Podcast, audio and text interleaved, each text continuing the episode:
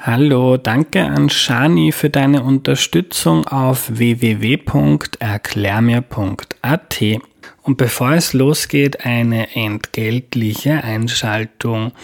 Die heutige Folge wird präsentiert vom Klimaschutzministerium. Das Klimaschutzministerium ist Partner für sechs Folgen. Dabei geht es unter anderem um klimafreundliches Wohnen, Bauen, Heizen und dem Nutzen von Energie zu Hause. Denn Klimaschutz sorgt für eine gute Zukunft mit mehr Lebensqualität.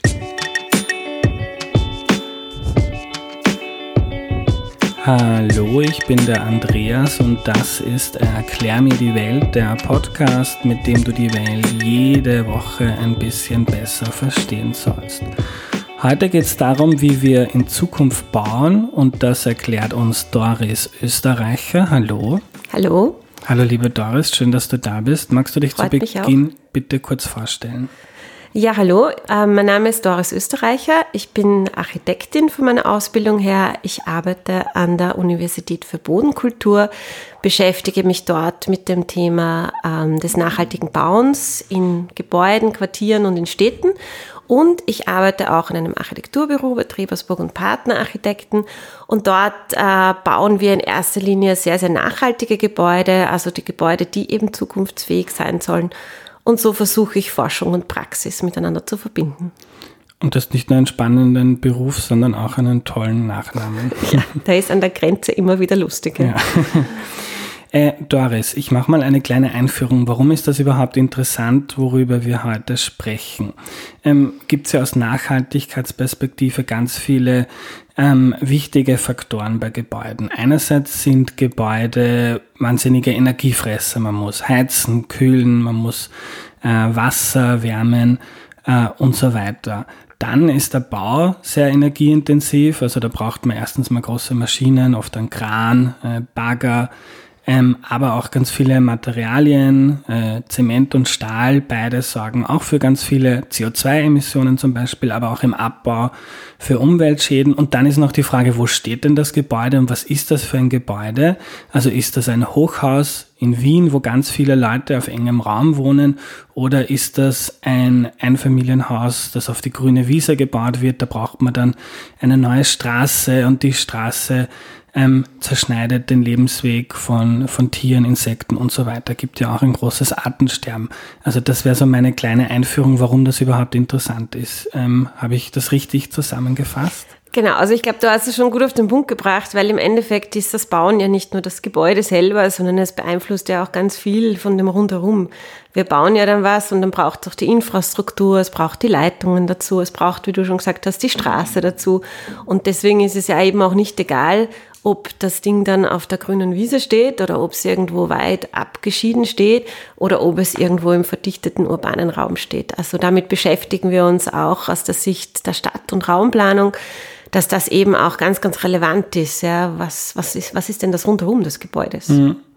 Ähm, du hast schon gesagt, du bist auch eine Frau der Praxis. Ähm, wenn heute neu gebaut wird, ähm, wie schaut denn das idealerweise aus? Kann man jetzt nicht verallgemeinern, aber gibt es da Projekte, die du ganz besonders ähm, interessant und vorbildlich äh, findest?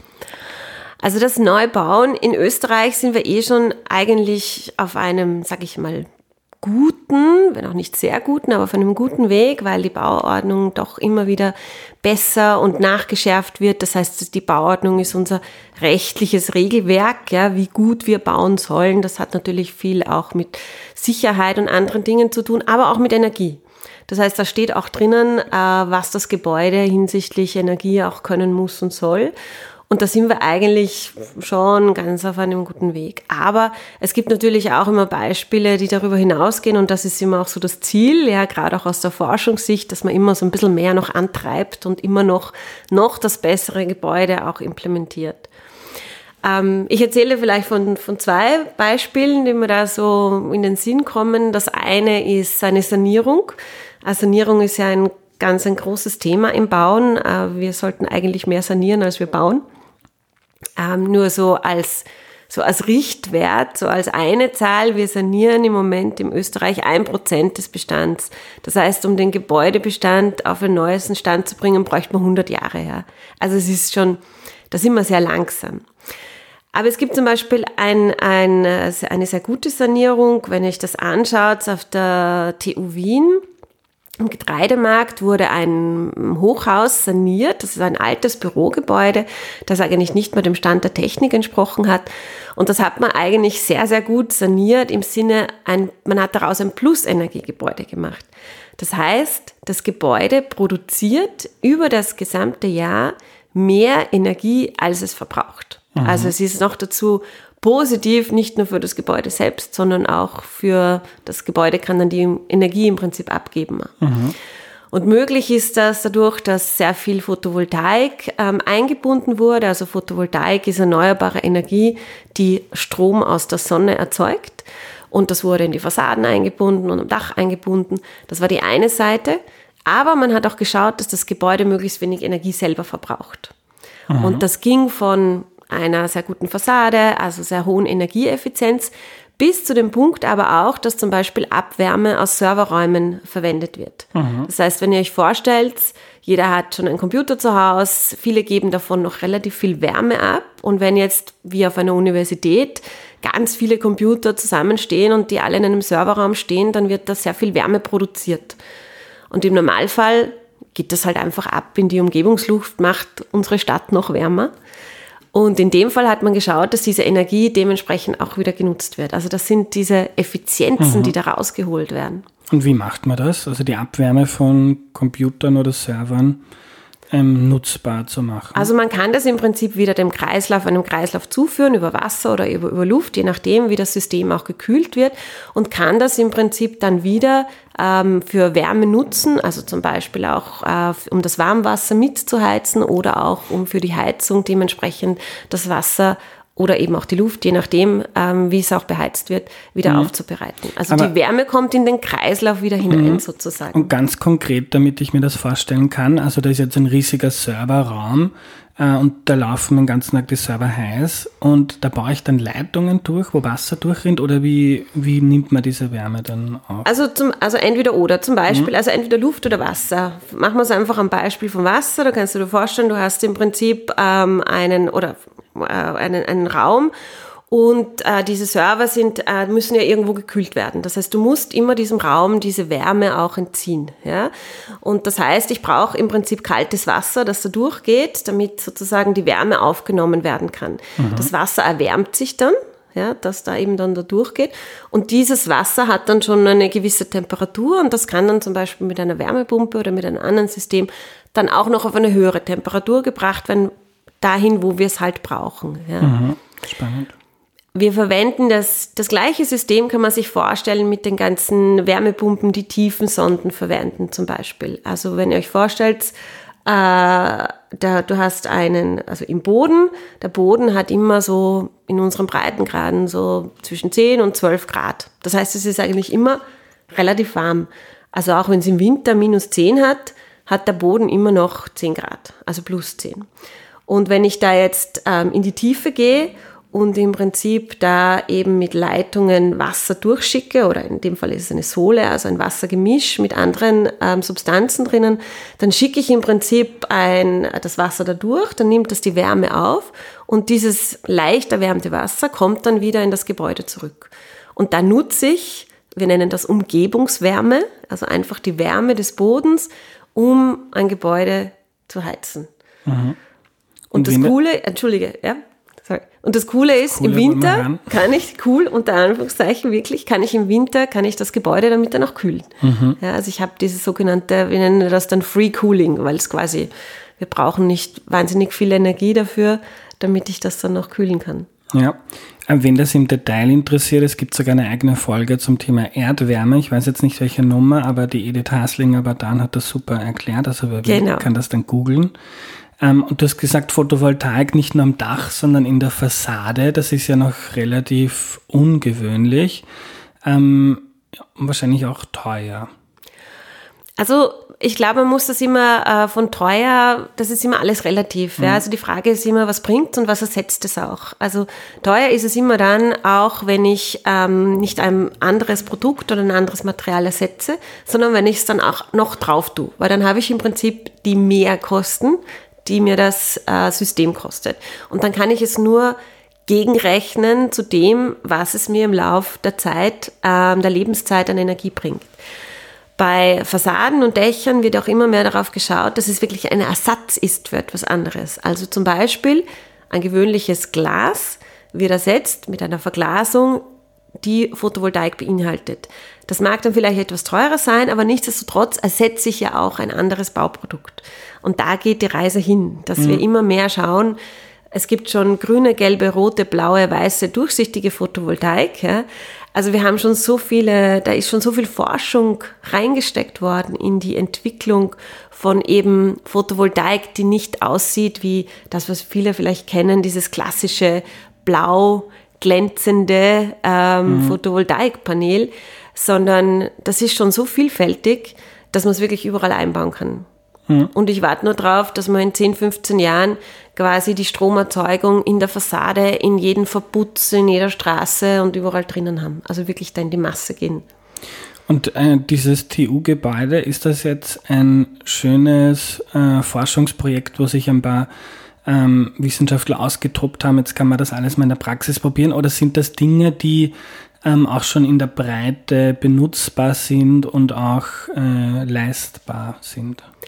Also das TU-Gebäude war, ja, das wurde begleitet von einem Forschungsprojekt, also von, von Kolleginnen und Kollegen von der TU selbst und auch von anderen an Büros, die da mitgewirkt haben. Aber im Endeffekt ähm, macht es, glaube ich, aus, dieses äh, Zusammenstellen von diesen unterschiedlichen Aspekten. Es ist ja nicht nur immer nur eine Sache, die's, äh, die, die, die toll ist. Ja. Also die Photovoltaik ist jetzt ja nichts Neues. Ja. Gibt es ja schon seit vielen Jahren, wurde aus der Raumfahrt eigentlich entwickelt. Das ist jetzt nicht per se neu, aber es entwickelt sich immer weiter und die Paneele werden besser, werden effizienter und wie gesagt, sie werden vielfältiger einsetzbar. Aber es macht, was, was es ausmacht aus meiner Sicht, ist diese Kombination von Dingen, die dann natürlich dann ausgetestet werden in Zusammenarbeit miteinander. Und das ist das, äh, was eigentlich dann die Idee auch äh, dieses nachhaltigen Designs ist. Wir haben nicht so diese eine eierlegende Wollmilchsau, die so dieses eine Ding und das rettet uns dann, sondern es ist so eine Vielzahl von Aspekten, die wir miteinander in Einklang bringen. Und das macht es dann eigentlich aus.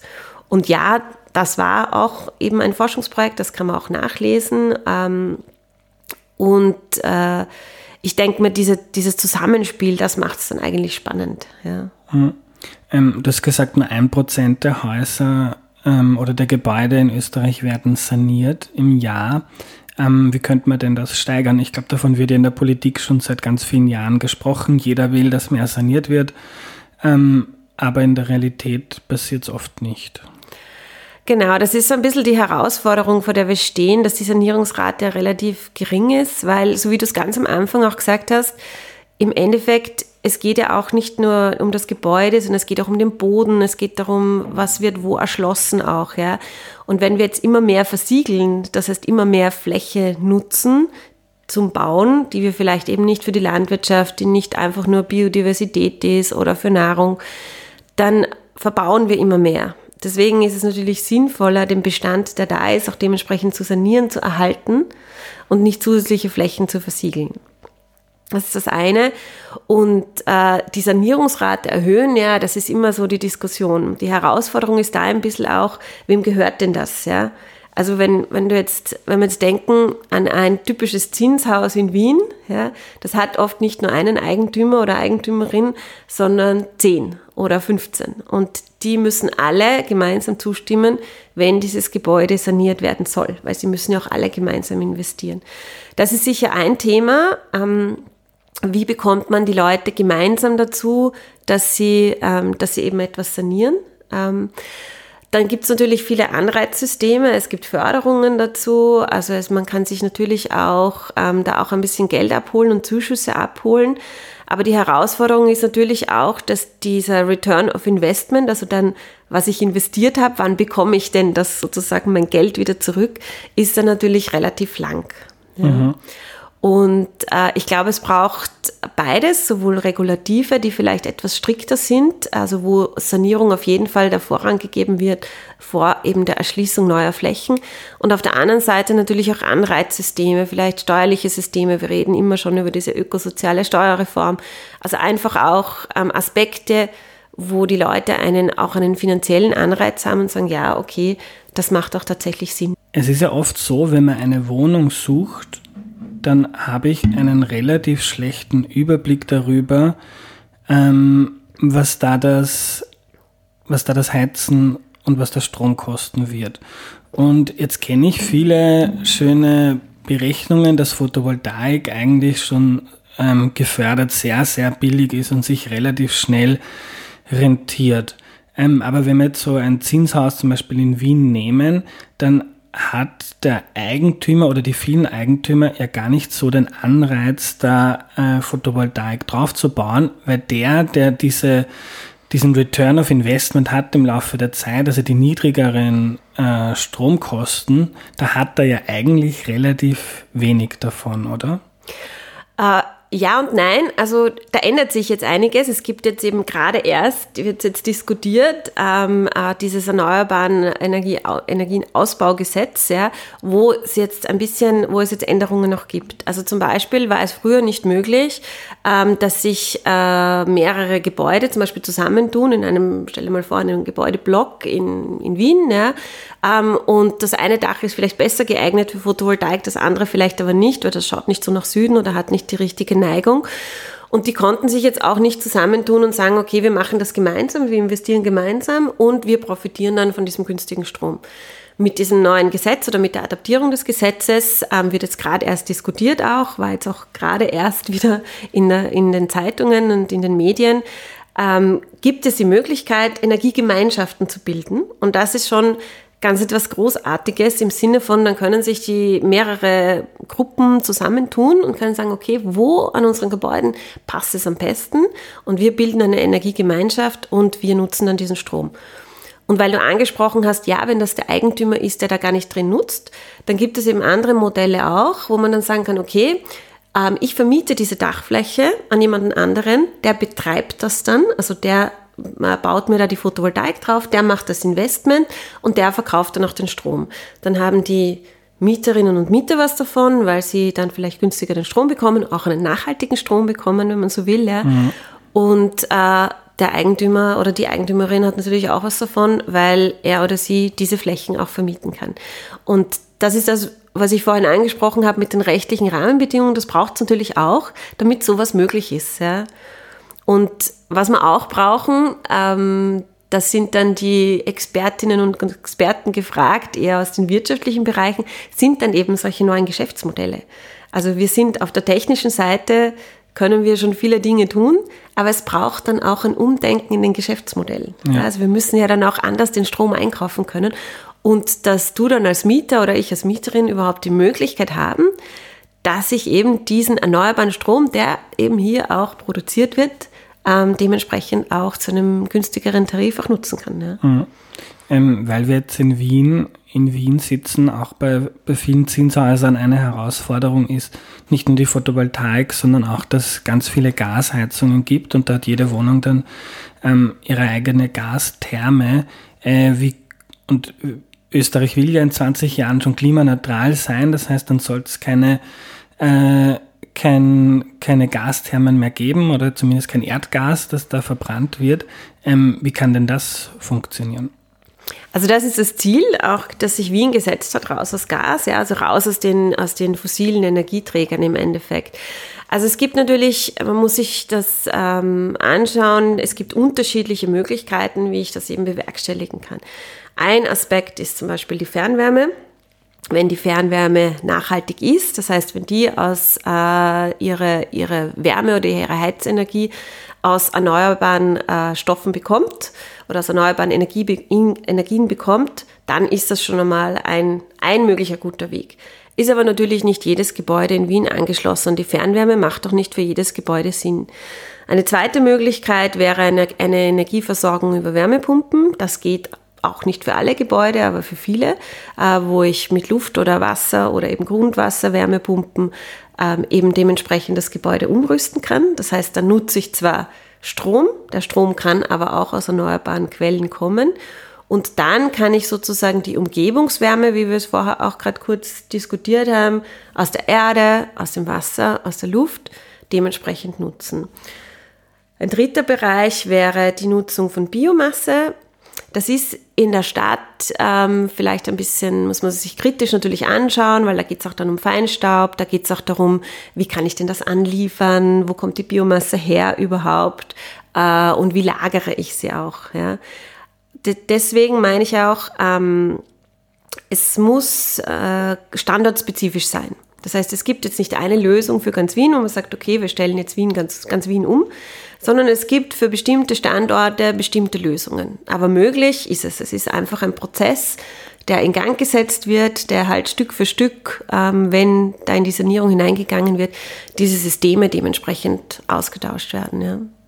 Kommen wir zum Neubau. Du hast vorhin gesagt, wenn in Österreich neu gebaut wird, dann funktioniert das schon recht ordentlich, auch aus einer ähm, Nachhaltigkeitsperspektive. Wem haben wir denn das zu verdanken oder wie hat sich denn das entwickelt, ähm, dass das in Österreich schon recht gut funktioniert?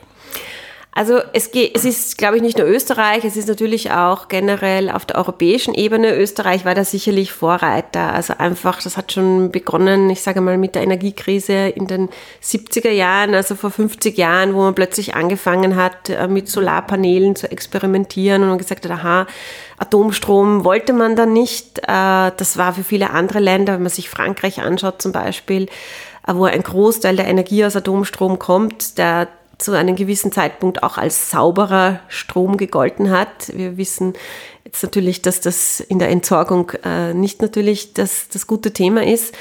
Aber da hat sich Österreich schon, schon hin entwickelt Richtung Nachhaltigkeit, Richtung Energieeffizienz. Ähm, wir sind natürlich von den Regulativen, wir werden natürlich auch sehr stark beeinflusst von dem, was auf, auf europäischer Ebene passiert. Das heißt, da gibt es Regulative, da gibt es so, so was wie eine übergeordnete Bauordnung im Bereich der Energie, die dann sagt, okay, die Mitgliedstaaten müssen gewisse Ziele erreichen.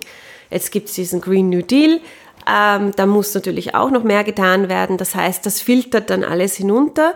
Aber wie gesagt, Österreich war schon immer so ein bisschen so ein Vorreiter, was Effizienz betrifft, was nachhaltiges Bauen betrifft, auch von den Rohstoffen her, auch mit dem, wie wir mit Holz umgehen, mhm. also mit anderen Baustoffen auch.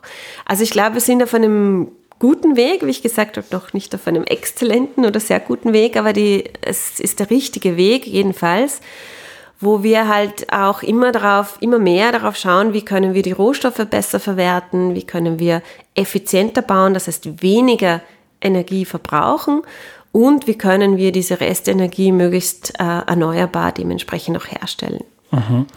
Ähm, was müsste denn noch passieren, konkret, um exzellent zu bauen in Österreich? Also ein Thema ist sicherlich äh, das Thema des, des Flächenverbrauchs und der Versiegelung. Das heißt, mehr in den Bestand, mehr in den Leerstand hinein, mehr in die Sanierung hinein, nicht noch neue Flächen versiegeln. Also fangen wir quasi beim Großen an und sagen einmal vom Standort her. Ja, wo wird denn überhaupt was gebaut? Mhm. Oder auch, welche Flächen bauen wir denn überhaupt noch zu?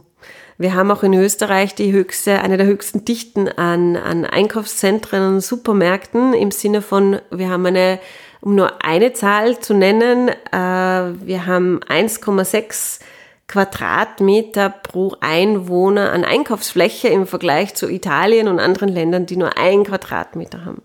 Also es ist, wir haben, wir verbauen relativ viel Fläche.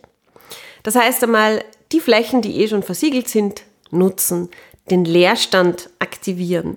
Äh, wir haben zum Beispiel keinen Leerstandskataster. Das heißt, wir wissen eigentlich gar nicht, was steht leer. Was wird vielleicht nur spekulativ gebaut und wird gar nicht genutzt. Das gibt es nicht. Ja? Also wir können es schätzen, aber eigentlich so eine richtige Statistik dazu, die ist eigentlich nicht vorhanden. Also das fehlt uns ein bisschen diese Datengrundlage. Mhm. Kurze Zwischenfrage, steht das nicht sogar im türkis-grünen Regierungsprogramm, dass sowas gemacht werden soll? Es stehen immer wieder sehr viele Dinge drinnen.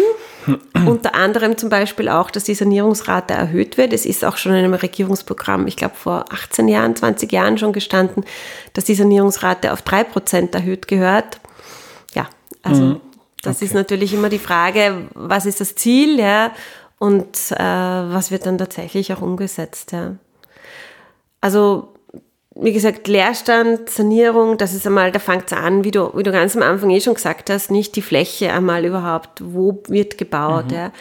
Das zweite ist natürlich dann, wie wird gebaut, also die Effizienzen erhöhen Richtung ähm, niedrigst Energiegebäude, also möglichst wenig Energie verbrauchen im Gebäude selbst. Das heißt, einen hohen Standard vom Gebäude im Sinne von der Hülle, die muss sehr effizient sein, äh, die Fenster müssen sehr gut sein, es muss ähm, einfach gut gebaut sein, gut verschattet auch sein. Ja. Also wir reden immer mehr auch im Wohnbau über Kühlung, dass die Leute dann, äh, dass es ihnen zu heiß ist, dass sie nachträglich dann ihre Klimaanlagen einbauen.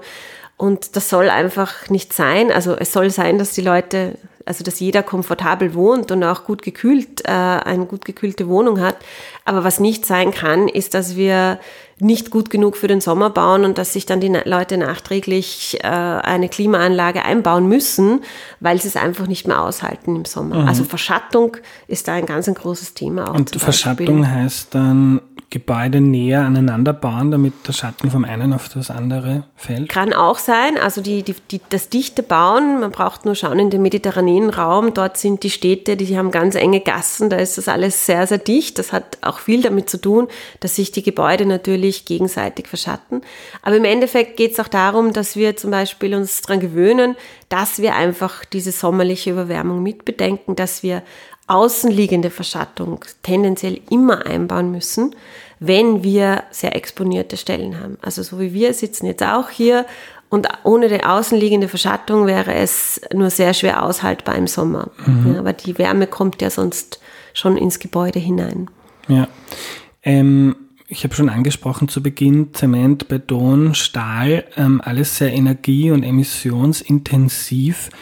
Äh, sollten wir vermehrt mit anderen Ressourcen bauen, wie zum Beispiel Holz? Holz ist, ist ganz klar eines der großen Themen auch also des nachhaltigen Bauens. Ja. Aber es ist natürlich auch nicht überall immer gut einsetzbar. Also wenn wir einfach denken, wirklich in die Höhe zu bauen, ähm, es gibt natürlich auch schon Holzhochhäuser, ähm, siehe auch in Aspern, das Hoho, ähm, also das Holzhochhaus auch. Aber natürlich werden auch mineralische Baustoffe verwendet. Also ich glaube, ja, es ist sicherlich gut, äh, vermehrt natürlich da auch zu investieren und sich zu überlegen, wie kann ich auch Holz noch vielfältiger einsetzen. Aber ich halte äh, wenig davon, so die Baustoffe gegeneinander auszuspielen. Es gibt äh, so unterschiedliche Materialien und sie haben unterschiedliche Einsatzbereiche.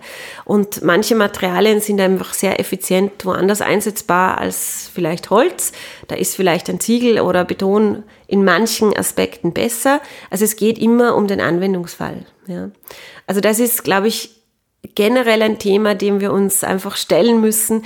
Es gibt nicht so diese eine Technologie oder dieses eine Material, wo wir sagen, das ist es jetzt und wenn wir jetzt das nehmen und dann ist alles gut, sondern es ist immer der Kontext. Also ich sage immer, im nachhaltigen Bauen geht es immer darum, wo bin ich? Das heißt, was passiert rundherum? Ja, wie ist die Infrastruktur? Wie ist das Klima? Was ist kulturell, ähm, auch baukulturell dort gefordert? Und was passiert drinnen? Das heißt, was ist im Gebäude? Ist das jetzt ein Wohngebäude? Brauche ich da hauptsächlich Wärme im Winter? Ist es eine Schule? die im Sommer vielleicht leer steht, die unterm Jahr sehr viel Energie braucht? Ist es ein Bürogebäude, das wenig Wärme braucht, das sehr viel Kühlung braucht? Das heißt, das ist immer so dieses Aufeinander abstimmen im nachhaltigen Bauen. Gibt es immer ähm, eine gute Lösung für diesen Standort und für diese Nutzung? Mhm. Und nicht sozusagen eine Lösung, die ich dann auf der ganzen Welt ähm, Copy-Paste machen kann. Ja, wär wäre schön, aber Ich weiß gar nicht, oder? ob das schön wäre. Dann würde alles gleich einfach, ausschauen, oder? Einfach. einfach, einfach ja, billig, ja. Äh, ich habe gestern eine Studie von dir gelesen, die du gemeinsam mit Kolleginnen verfasst hast, wo es darum gegangen ist, wie man äh, vermehrt so bauen kann, dass man danach, äh, wenn das Haus irgendwann mal nicht mehr benutzbar ist oder nicht mehr schön ist oder man das nicht mehr da haben möchte, dass man die Ressourcen zu einem Teil oder zu einem Großteil abbauen kann und wiederverwerten kann, weil, ihr schreibt in der Studie, ein Drittel aller Ressourcen, die global verwendet werden, äh, gehen für Gebäude drauf und ein Drittel aller allen Mülls, der auf Deponien landet, ähm, kommt auch von Gebäuden. Äh, wie kann man sich diesem äh, Ziel äh, nähern? Also das ist äh, ein bisschen das Thema, das auch schon sehr viel mit der Planung zu tun hat. Das heißt, wie plane ich ein Gebäude und plane ich es schon mit dem Gedanken, dass ich es nachher auch wieder zerlegen möchte und recyceln möchte. Und das ist etwas, was erst ähm, vermehrt jetzt so in die Praxis kommt, wo wir wirklich sagen, wir planen über den gesamten Lebenszyklus. Das heißt, wir überlegen uns nicht nur, was passiert mit den Materialien, die da hineingehen, während wir das Gebäude errichten, sondern was passiert natürlich auch während des Betriebs des äh, Gebäudes, das heißt, wie viel Heizung, Kühlung und so weiter brauche ich, aber auch, wie wird dann das Gebäude entsorgt und kann es eben auch zerlegt werden. Also dieses ähm, schon dafür planen, was in 30, 40, 50, 100 Jahren hoffentlich erst passiert, das ist natürlich eine große Herausforderung. Aber man kann sich dem ein bisschen stellen, indem man sagt, okay, ähm, gibt es äh, Möglichkeiten, wie ich schon jetzt äh, darüber nachdenken kann, wie, ich, wie das Gebäude zerlegt werden kann. Also zum Beispiel, wir kennen das ganz einfach, Schrauben statt Kleben. Ja, also wenn ich einen Kasten zusammenbaue und ich schraube den, kennt glaube ich jeder, dann kann ich den nachher mit ein bisschen Glück auch wieder gut auseinanderschrauben. Dann kann ich die Schrauben auf die Seite tun, auf die eine Seite und ich kann das Holz oder Metall oder was auch immer auf die andere Seite tun und ich habe das Teil wieder zerlegt. Und wenn ich das geklebt hätte, also wenn diese beiden Stücke, ähm, die beiden Elemente miteinander verklebt sind, dann ist es schon schwieriger. Dann muss ich das vielleicht auseinanderbrechen oder ich muss den Kleber runterscheren oder was auch immer. Und bei einem Gebäude ist es nicht viel anders. Also die Frage ist immer, was kann ich sinnvoll ähm, auch so miteinander verbinden, also Verbindungselemente schaffen, die dann eben wieder das ermöglichen, dass das Gebäude zerlegt werden kann. Ja. Also das ist so ein bisschen das Thema, dem man sich da stellen muss. Es werden ja Baurestmassen werden natürlich verwertet, also es werden auch schon in Österreich 80 Prozent der mineralischen Baurestmassen werden verwertet. Ähm, das heißt, Mineral. die werden mineralische, mineralische. Genau, aber das heißt, das, äh, das ist das Mineralische, Stahl, das wäre im Prinzip äh, Beton oder Ziegel. Das heißt, die kann man auch wieder zu Granulat machen, man mhm. kann sie anders verwerten. Ähm, also wir können da, da sehr viel nutzen. Ja. Die Frage ist auch immer, wie wird es dokumentiert? Also jetzt auch mit den ganzen äh, Technologien, die wir zur Verfügung haben, wird es, geht es auch immer mehr in diese Richtung, dass die einzelnen Elemente des Gebäudes dokumentiert werden in einer Datenbank. Das heißt, dass ich genau alles abgebildet habe und dass ich dann im Prinzip immer noch weiß, auch wenn ich dann etwas zufüge, wird das ergänzt und so weiter und dass ich dann in 50 Jahren noch immer weiß, welche Elemente habe ich da in diesem Gebäude. Das heißt, welche Stahlträger sind da drinnen, welche Holzträger sind da drinnen, welche Größe haben die. Also diese Dinge, ähm, die quasi ein Inventar, also des Gebäudes als solches darstellen, damit dann die, die das dann zerlegen wollen, in hoffentlich erst langer Zeit, ja, äh, auch genau wissen, was da drinnen ist. Ja. ja. Wir kommen zum Schluss. Der Gernot Wagner, der Klimaökonom, ähm, war bei mir im Podcast und hat gesagt, dass die Art und Weise, wie, wie man wohnt, wo man wohnt, äh, dass das die wichtigste Entscheidung ähm, im Leben eines Einzelnen ist, was Auswirkungen des Lebensstils auf Umwelt und Klima hat. Also jetzt äh, wird viel über das Fliegen und, und Fleisch und so weiter gesprochen, aber Gernot Wagner sagt, das ist ganz, ganz zentral. Das lese ich auch ähm, bei dir heraus, dass das eine wichtige Entscheidung ist. Äh, wenn jetzt Leute zuhören und selber dran denken, ähm, irgendwann baue ich mal was oder irgendwann äh, möchte ich ein, mir einen Wohnraum schaffen für längere Zeit. Jetzt ist da nicht jeder so drinnen äh, wie du in diesen Nachhaltigkeitsfragen. Äh, und wenn man den Anspruch hat, ich möchte eine gute, nachhaltige Entscheidung treffen, ähm, gibt es da ein, zwei Gedanken, die du meinen HörerInnen noch auf den Weg geben möchtest? Also das, das Erste, was ich jedem auf den Weg geben möchte, sich den Standort zu überlegen. Und zwar nicht nur im Sinne von, ist das schön und grün, und, sondern auch, wie komme ich dorthin und wie komme ich da auch wieder weg? Also wie ist über die, die Infrastruktur, was brauche ich an Infrastruktur? Ähm, dass, äh, ja, wie, wenn ich Kinder habe, wie kommen die alleine da weg? Ja, gibt es da irgendeine öffentliche Anbindung oder muss ich jedes Mal mit meinem Auto die Kinder von A nach B führen? Also der Standort ist, glaube ich, ganz ein, ganz ein wichtiger Aspekt, sich zu überlegen, was sind so meine eigenen Bedürfnisse und äh, ist das dem angepasst und kann ich da auch dann zum Beispiel auf das Auto verzichten oder brauche ich es jedenfalls oder brauche ich es jeden Tag oder ist es eben, wie gesagt, etwas, was ich nur hin und wieder nutzen kann? Das ist der Standard. Und das andere Thema, was mir auch immer so am Herzen liegt, ist diese sogenannte Suffizienz. Wir reden immer von Effizienz, also möglichst effizient etwas bauen. Suffizienz heißt, wie viel brauche ich denn davon? Das heißt, brauche ich dann wirklich 200 Quadratmeter für mich und äh, meine Familie oder brauche ich vielleicht weniger? Was, was kann ich auch teilen, so wie wir jetzt schon die Autos teilen? Das hat sich schon so gut etabliert, dass dieses ganze Carsharing, ich brauche nicht mehr das eigene Auto. Vielleicht brauche ich auch nicht diesen, diesen eigenen großen Partyraum, Gemeinschaftsraum, Fitnessraum, was auch immer. Das geht auch immer mehr in die Richtung, dass wir auch versuchen, Grundrisse zu schaffen, gerade im verdichteten Wohnbau, wo eben äh, auch Flächen geteilt werden können. Und das ist einfach etwas, äh, worüber, glaube ich, auch jeder selber nachdenken kann. Was brauche ich denn und wie bin ich da mein ganzes Leben oder ändere ich dann vielleicht sowieso den Ort wieder, weil jetzt habe ich vielleicht Kinder, aber dann später ziehen die Kinder aus, dann äh, ist die Familie kleiner und brauche ich dann wirklich noch so viel Platz? Also die Suffizienz ist etwas, wo, glaube ich, jeder selber ein bisschen drüber nachdenken kann.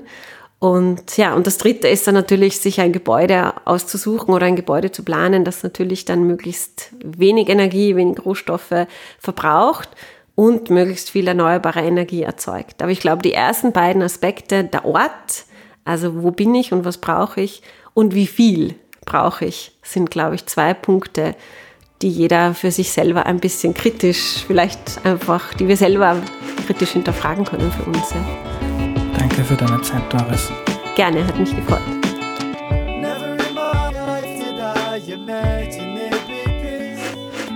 Was nehme ich mir von der heutigen Folge mit? Ich fand das ein ganz großartiges Gespräch und Doris eine tolle Gästin, die sehr gut in das Erklärformat hier gepasst hat.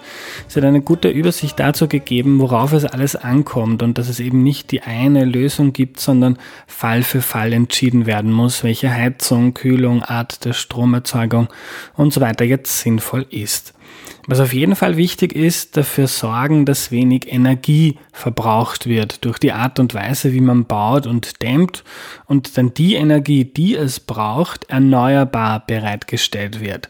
Also kein Öl, keine Kohle, kein Gas, sondern etwas Sonne, Wind und Wasser. Wichtig ist nicht nur, wie gebaut wird, sondern auch mit welchen Materialien und ob man die dann wiederverwenden kann später und auch wo gebaut wird. Also an einem Ort, wo es zum Beispiel gar keine Öffis gibt, äh, wo Schulen, Einkaufsmöglichkeiten und so weiter so weit weg sind, dass man mit dem Rad oder zu Fuß gar keine Chance hat, auch nicht die Kinder und deshalb es viele Autos und auch viel Energie braucht. Doris hat mir nach der Aufnahme auch noch einen Buchtipp dargelassen zum Thema und zwar We Are the Weather von Jonathan Safran Foer. Es gibt derzeit leider nur auf Englisch.